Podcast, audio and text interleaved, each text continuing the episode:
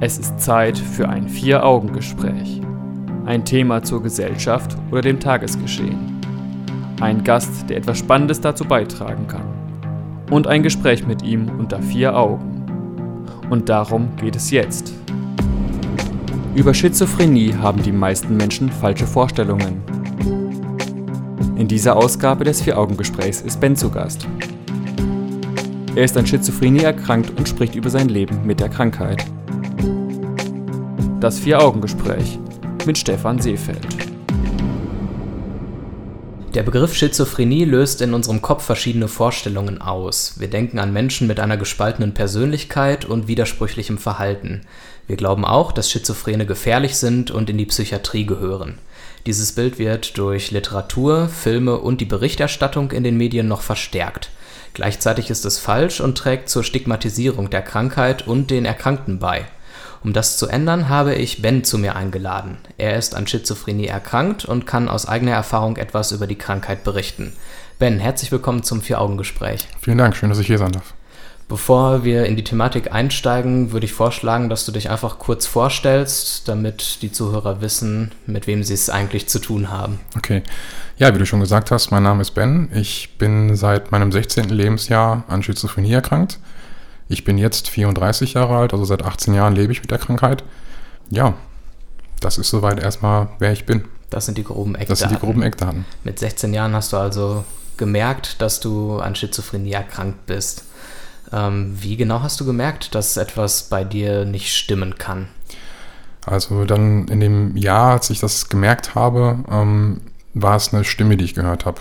Also war, ich war in meinem Kinderzimmer damals oder Jugendzimmer und habe ganz normal Musik gehört und ich habe auf einmal, es klang halt, als würde sich im Nachbarhaus jemand, als würde nicht jemand dann unterhalten, sondern eher laut telefonieren und es war halt ein komisches Gefühl dabei. Also nicht nur, dass man halt das, diese Lautstärke, die anderen stört, sondern eher so, so, ein Unbehagen hat sich direkt eingeschlichen. Ich konnte nicht hören, was da gesagt wurde. Ich habe nur gemerkt, irgendwas fühlt sich dabei noch komisch an. Mhm. Und ähm, ja, dann habe ich gedacht, okay, machst du halt die Musik ein bisschen lauter und habe die Musik ein bisschen lauter gemacht und die Stimme war immer noch da und dann hat mich das richtig ja, nervös gemacht die ganze Zeit und habe mir dann Kopfhörer aufgesetzt, um Ruhe zu haben. Als ich die Kopfhörer auf hatte, die Stimme aber immer noch zu der Musik dann da war, habe ich gemerkt, oh Mist, da ist äh, irgendwas verkehrt oder da muss irgendwas verkehrt sein.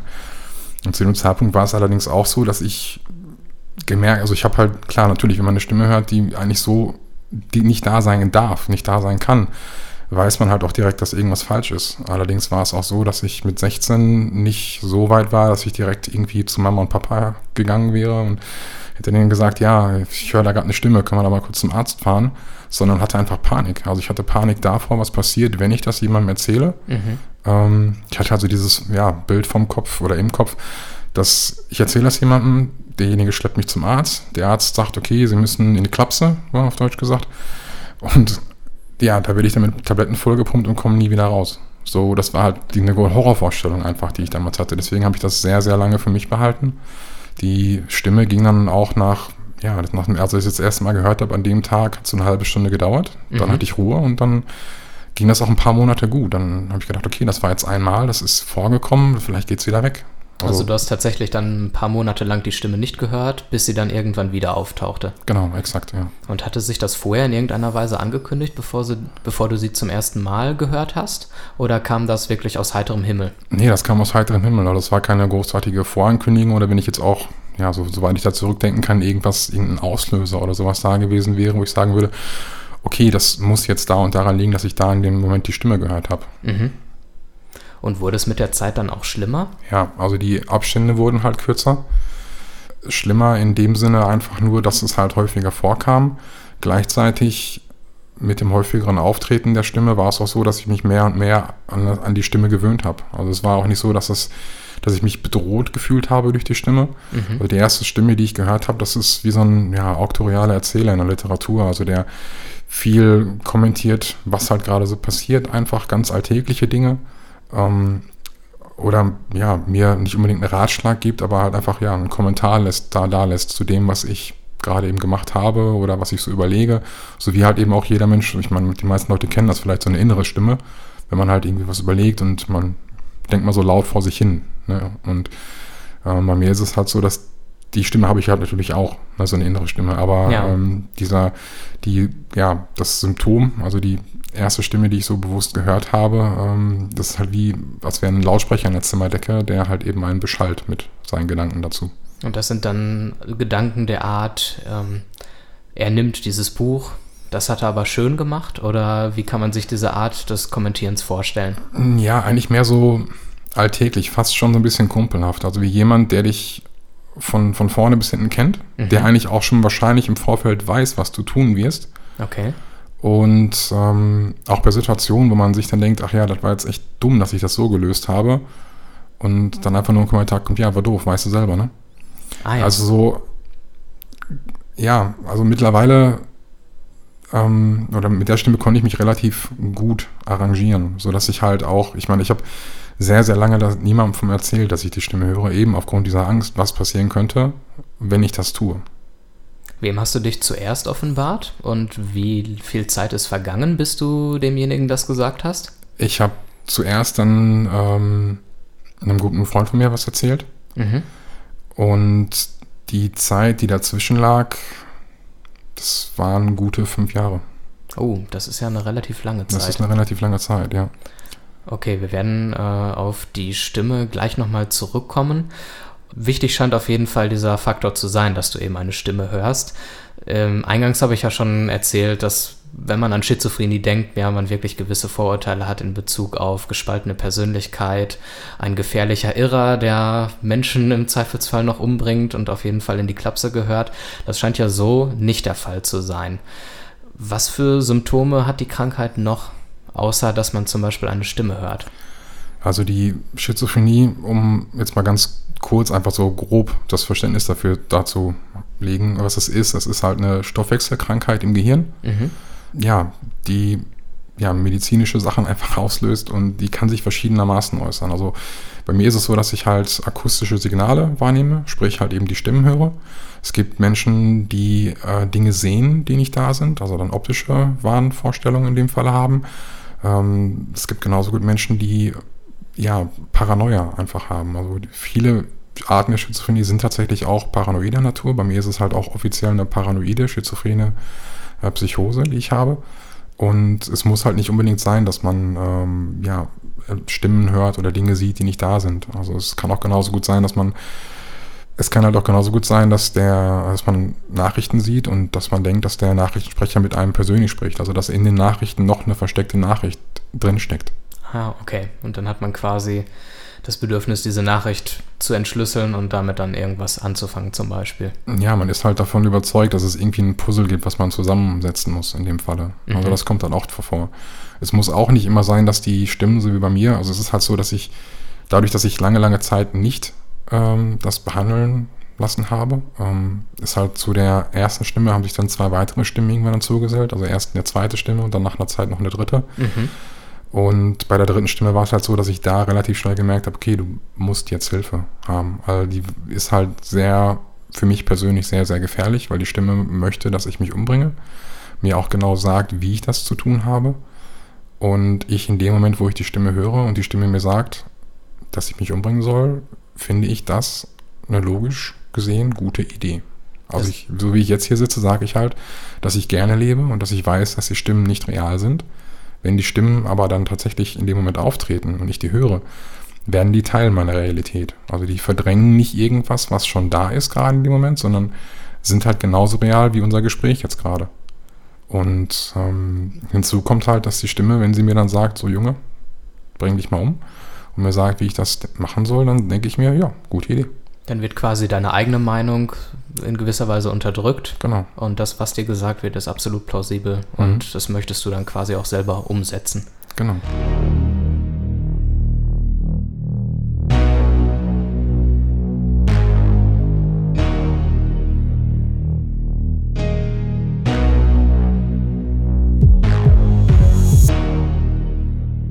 Das heißt, die verschiedenen Stimmen haben dann auch unterschiedliche, ja, nenne ich es mal, Charaktereigenschaften. Also die eine möchte, dass du stirbst. Ähm, die erste schien, so wie ich das rausgehört habe, relativ kumpelhaft mit dir umgegangen zu sein. Ähm, und die zweite? Die zweite Stimme ist, ähm, ja, ich versuche das, wenn ich das davon erzähle, meistens so in, in, in Bildern zu sprechen, weil es ist schwierig, jemandem gleichzeitig zu sagen, was es ist und wie es sich anfühlt. Mhm. Ja, es ist so die Stimme, die, also die zweite Stimme, die ich gehört habe, ist eine Stimme von einem, wie ein, also klingt wie ein kleiner Junge. Und vom Gemütszustand her ist der halt so drauf, als, ja, musst du dir vorstellen, du hast einen kleinen Bruder oder eine kleine Schwester. Dem, ich höre eine männliche Stimme, also von daher ist es für mich ist es dann wie ein kleiner Bruder quasi. Ähm, dem gibst du eine riesengroße Tüte mit seinen Lieblingssüßigkeiten. und der und, freut sich dann. Und wie er sich total gerade freut, nimmst ihm die wieder weg und isst alles auf einmal auf. Oh, bitter. Und so wie der Junge dann reagieren würde, so ist der kleine Junge. Also der ist total, ja, verbittert, zornig, nicht unbedingt, also nicht aggressiv und nicht wütend, sondern einfach zornig und frustriert, ja, und verbittert. Kann ich mir gut vorstellen, dass das die eigene Stimmung auch dann ganz schön runterzieht. Gar nicht mal so sehr runterzieht. Das ist eher so, also gerade am Anfang war es so, dass ich halt rausfinden wollte, was, was wollen die Stimmen? Kann ich die vielleicht irgendwie, indem ich auf sie eingehe, das, also bei dem, bei dem bei der neutralen Stimme, wo du sagtest, dass die eher kumpelhaft ist, so kumpelhaft ist die nicht, ist eher eine neutrale Ebene. Da hatte ich auch nie irgendwie einen Ansatzpunkt, was ich machen kann, vielleicht selber, um die Stimme loszuwerden. Mhm. Bei dem kleinen Jungen war es halt so, dass ich direkt versucht habe, auch zu gucken, warum ist der so zornig? Ich meine, ich habe ihm wirklich keine Süßigkeiten weggenommen. Also, nein, das geht ja auch nicht. Nur, ähm, dass ich vielleicht rausfinde, wo kommt die Stimme her? Ist das vielleicht irgendwas, was, was ich mal erlebt habe, was mich halt äh, ja, zornig macht oder, oder, oder dass ich, was mich verbittert, stimmt. Aber ich habe nicht irgendwie rausgefunden, ja, was ich dem kleinen Jungen Gutes tun kann, dass er vielleicht ja im Endeffekt verschwindet oder einfach besser drauf ist. Hast du dann mit den Stimmen interagiert, zum Beispiel versucht mit ihnen zu sprechen, sei es jetzt im wahrsten Sinne des Wortes oder halt nur im Geiste? Oder hast du das, was sie sagen, einfach nur angehört und dir deinen Teil dazu gedacht? Ja, sowohl als auch. Also ich habe ähm, auch öfter schon laut mit den Stimmen gesprochen. Mhm. Ähm, sowohl mit dem, ja, nicht mit allen drei Stimmen, also auch laut gesprochen. Auch oftmals, wenn die Stimmen aufgetreten sind in der Situation, wo es nicht passt, versucht, diesen Situationen zu entfliehen. Also wenn es im Alltag irgendwie, ne, man ist in der Schule ja. und man hört eine Stimme und das darf nicht auffallen, dann verschwindet man halt ganz schnell, sagt man muss zum Klo, man ist weg und dann geht man nach Hause und entschuldigt sich dann. Mhm. Im, oder ja, schreibt sich selbst eine Entschuldigung. Nochmal, um auf die Vorurteile zurückzukommen, hast du selber unter den Vorurteilen gelitten, als du dann den Leuten erzählt hast, äh, was mit dir los ist?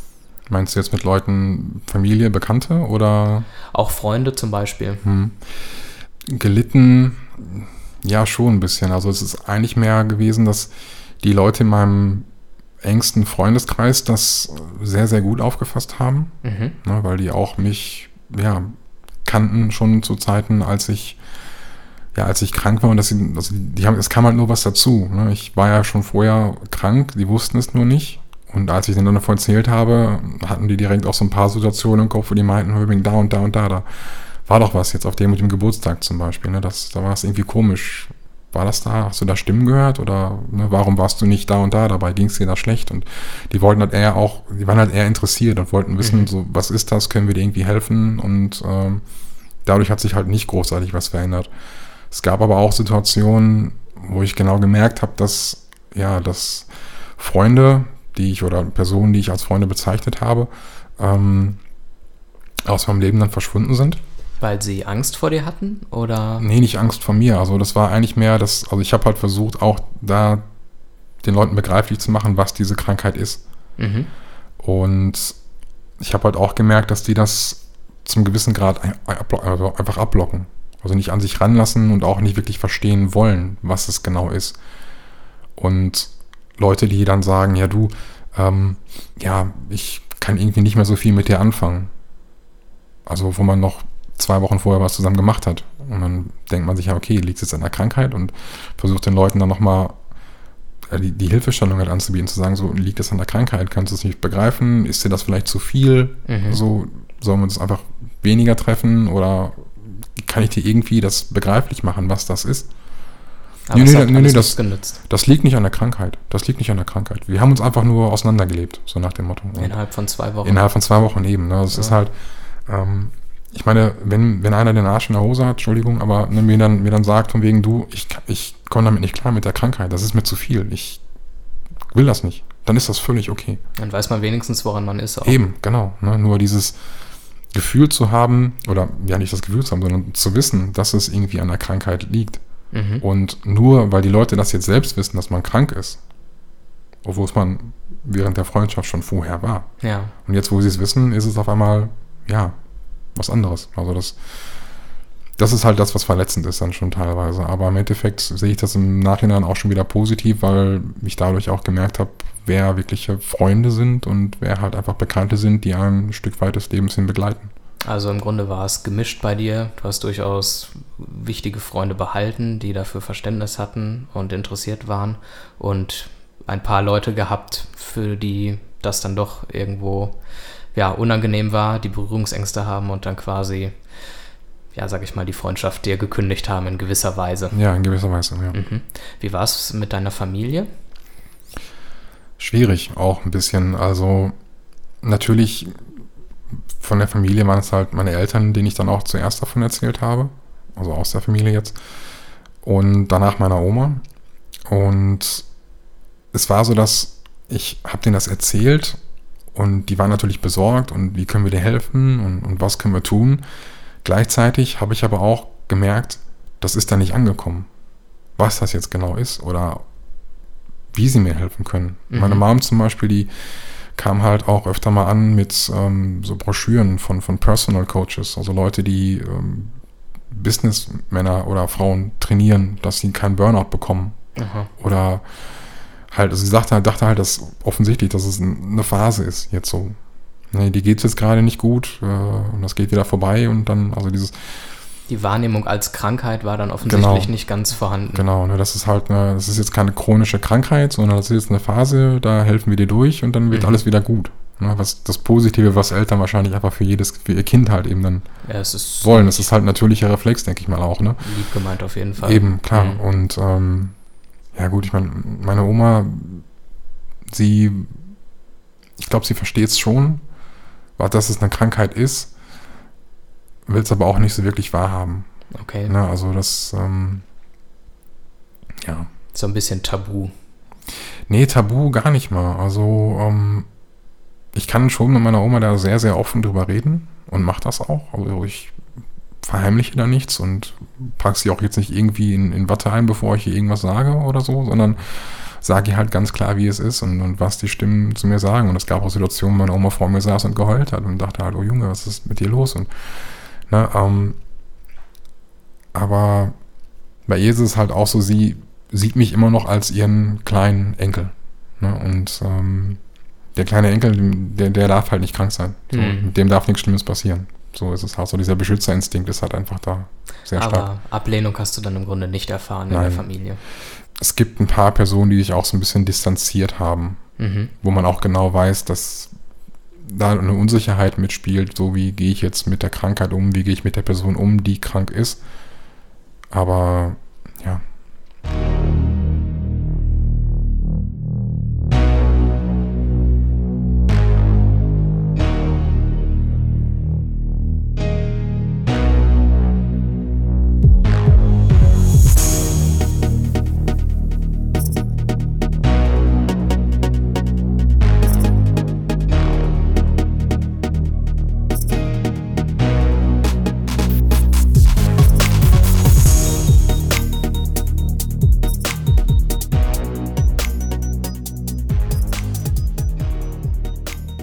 Hast du dich irgendwann entschieden, nach mehreren Jahren, was sagtest du, nach fünf Jahren, ja, die Hilfe zu suchen, die ärztliche Hilfe zu suchen.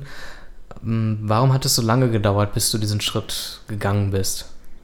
Weil es leider Gottes so gut funktioniert hat, sich mit den Stimmen zuerst zu arrangieren. Ach so. Also ich hatte halt, wie gesagt, am Anfang diese, diese Panikvorstellung einfach in der Psychiatrie zu sein und mein Leben lang da zu verbringen oder dass durch die Medikamente ich halt ein komplett anderer Mensch werde. Mhm. Ähm, nur, ja, als die dritte Stimme dann da war und ich mir in einem klaren Moment auch gesagt habe, Junge, dagegen kannst du nicht auf lange Sicht gewinnen. Da kannst du dich nicht, nicht arrangieren und da kannst du auch nicht lange gegen ankämpfen. Irgendwann musst du nachgeben, bist zu schwach und bringst dich tatsächlich um. Zu welchen Ärzten bist du dann gegangen?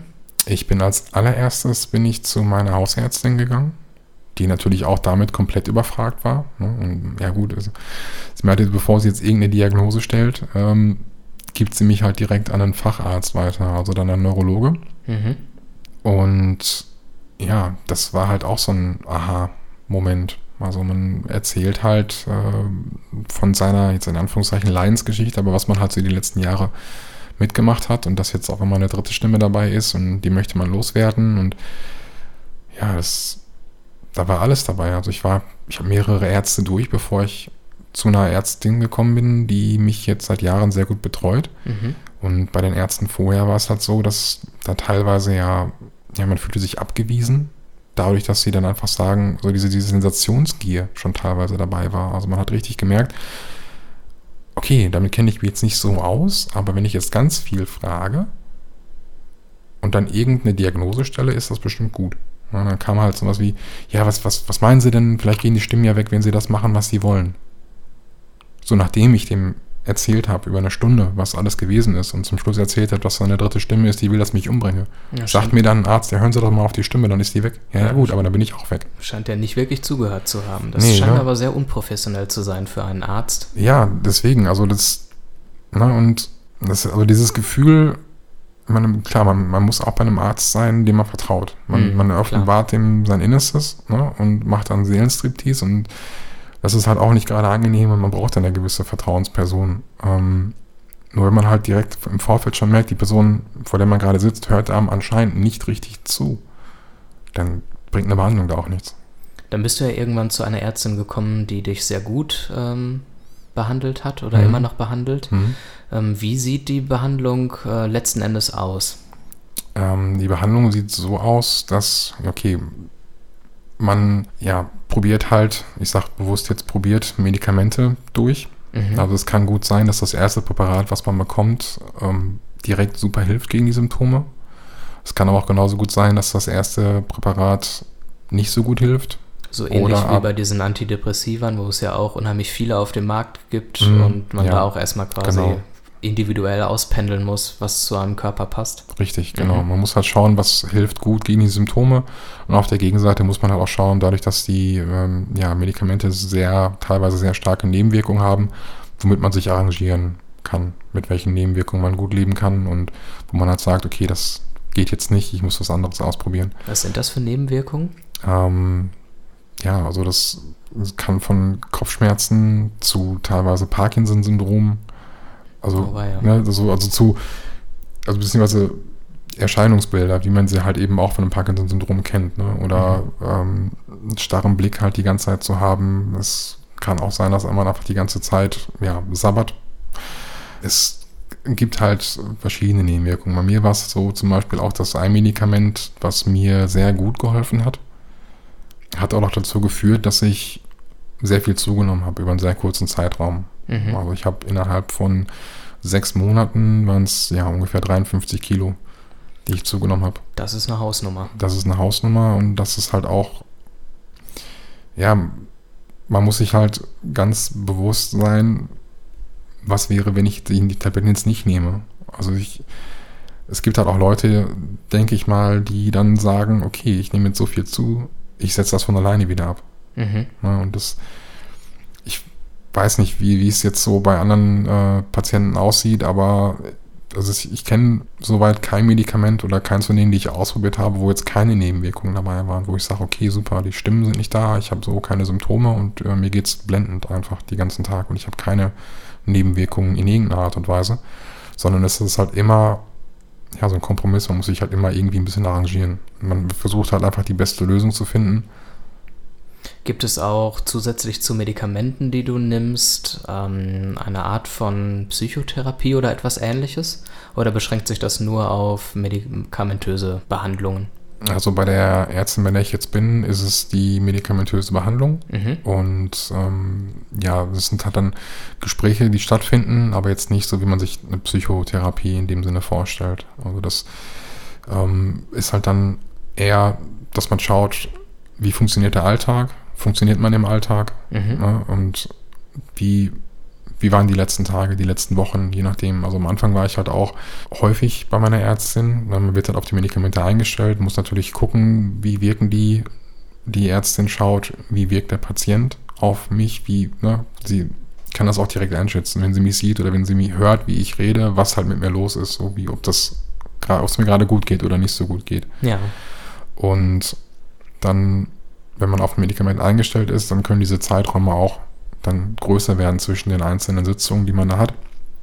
Aber die Gespräche, die stattfinden, ist jetzt nicht, also man setzt sich nicht auf irgendeine Couch und äh, und auch dieses Na. typische Klischee, das man hat, dass man in eine geschlossene Psychiatrie kommt und dort erstmal sitzt und vollgepumpt wird mit irgendwelchen Sachen, wie du es auch am Anfang schön dargestellt hattest, das scheint dann offensichtlich auch nicht zu stimmen. Nee, also die, die Horrorvorstellung, die ich als Teenager hatte, die hat sich nicht bewahrheitet. Mhm. Ich war dann zwar schon in der Psychiatrie und es war auch eine in gewisser Weise unangenehme Erfahrung, einfach weil ich ähm, zu der Zeit auch, ich, man, da hatte ich halt gerade eine, Psycho also eine psychotische Episode gehabt. Mhm. Es war stark suizidgefährdet dazu und war halt dann in der Psychiatrie und ja, ich hatte mir halt, ich hatte mich nicht drauf, was heißt darauf gefreut, aber ähm, ich brauchte einfach vertrautes, ein vertrautes Umfeld um mich herum. War dann allerdings in der Psychiatrie und durfte die ersten zwei Wochen niemanden sehen. Also Freunde, Familie, niemanden. War es komplett isoliert. Genau. Mhm. Und ähm, das war dann schon halt befremdlich. Ne? Aber die Leute sind nett mit dir umgegangen. Es ja. ist nichts passiert, was du nicht wolltest, in dem Sinne. Nee, das nicht. Also das machen, machen da keine Versuche diese, mit einem oder sowas. Diese Horrorvorstellung, nee, nee. die man da gerne hat, das stimmt. Das also nicht. nicht wirklich. Was man halt schon gemerkt hat, also bei mir jetzt zumindest war es, ähm, dass die Schizophrenie zwar ja ziemlich verbreitet ist schon, aber ich war jetzt nicht auf einer jetzt eigenen Station nur für Schizophrene, mhm. sondern ähm, ja, es waren halt Suchtkranke hauptsächlich auf dieser Station. Und so waren auch die Gruppensitzungen. man sitzt da in einem Gespräch mit zehn anderen Leuten und einer Therapeutin. Und ja, die Leute erzählen halt von ihrer Drogensucht, von ihrer Alkoholsucht, wie sie Frau, Familie, Kinder dann dadurch auch jetzt nicht mehr sehen können und alles verloren haben, Job verloren haben. Und dann sitzt man dabei und sagt halt, dass man Stimmen hört. Ist ja schon noch was anderes irgendwo. Ja, also ganz eben. passt du ja nicht Genau, man, man, fühlt sich halt auch nicht so wirklich, okay, mit wem, wem kann ich mich jetzt anvertrauen, ne? Hm. Und hatte halt, ich, ich hatte halt auch schon Glück in dem Sinne, dass halt ähm, dann später noch zwei Patienten dazu kamen, die halt auch Selbststimmen gehört haben, wo man sich dann auch austauschen kann. Das ist ja, bestimmt so sehr wichtig, dass man merkt, man ist doch nicht alleine damit. Genau, hm. ne, weil in der ersten Zeit war es halt auch so, dass, dass ich da saß, gerade in dieser Gruppentherapie und mir gedacht habe, was mache ich jetzt hier genau? Hilft mir das? Wie kann mir das helfen?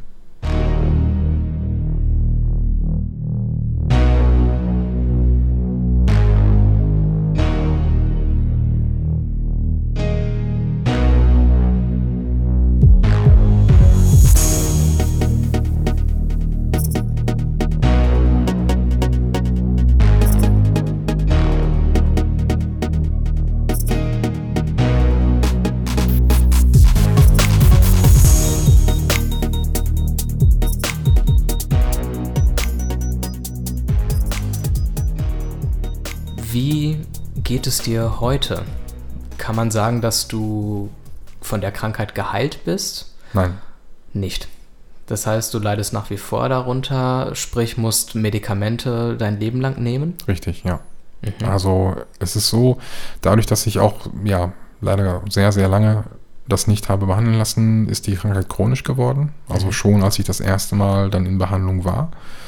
Ähm, oder ja, seit dem Zeitpunkt, also ich bin konstant dann in Behandlung, habe das nie zwischendurch abgebrochen, aber da wurde halt auch schon die erste Diagnose war halt, dass es ja eine chronische Erkrankung ist. Mhm. Und ähm, später habe ich halt dann auch erst erfahren, wenn man die Krankheit behandelt, sobald sie das erste Mal auftritt, besteht eine gute Möglichkeit, dass sie dann einmal auftritt, medikamentös behandelt wird und dann alle drei bis vier Jahre oder alle vier bis fünf Jahre mal auftritt wieder, mhm. dann wieder behandelt wird, aber man muss nicht konstant Tabletten nehmen.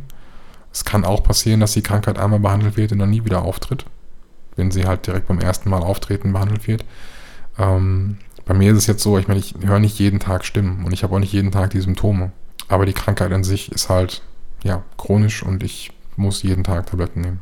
Das heißt, ab und zu hörst du die Stimmen durchaus noch immer? Ja, und dann kannst du quasi mit den Tabletten dem entgegensteuern, dass sie dann wieder verschwinden. Ähm, nee, also die Tabletten, die nehme ich halt konstant jeden Tag. Mhm. Und trotz dieser medikamentösen Behandlung oder der Medikamente kann es halt sein, dass die Stimmen mal auftreten. Also es ist dann diese psychotischen Episoden kann auftreten. Es ist, folgt jetzt auch keine Regelmäßigkeit, dass man sagt, okay, einmal im Monat geht es mir jetzt für zwei Tage schlecht. Es kann halt einmal im Monat kommen. Es kann sein, dass auch ein halbes Jahr dazwischen Pause ist oder man vielleicht auch ein Dreivierteljahr Ruhe hat.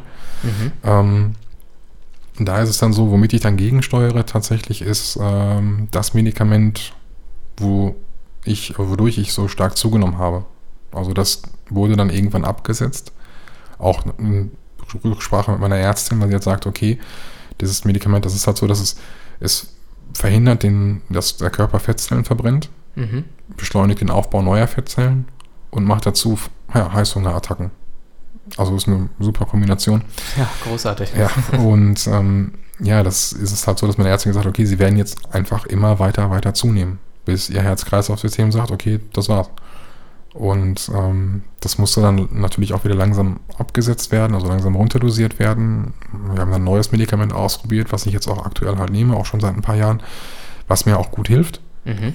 Ähm, und das Medikament, wodurch ich so stark zugenommen habe, was so von der antipsychotischen Wirkung her nach wie vor auch das, das, was mir am besten halt geholfen hat gegen die Symptome, das ist jetzt aktuell mein Notfallmedikament. Also wenn ich jetzt merke, okay, da kommt wieder was oder ich rutsche in die ja, Psychose rein, Mhm. ähm, dann kann ich halt damit gegensteuern. Also die nehme ich dann zusätzlich zu den Medikamenten, die ich halt täglich nehme.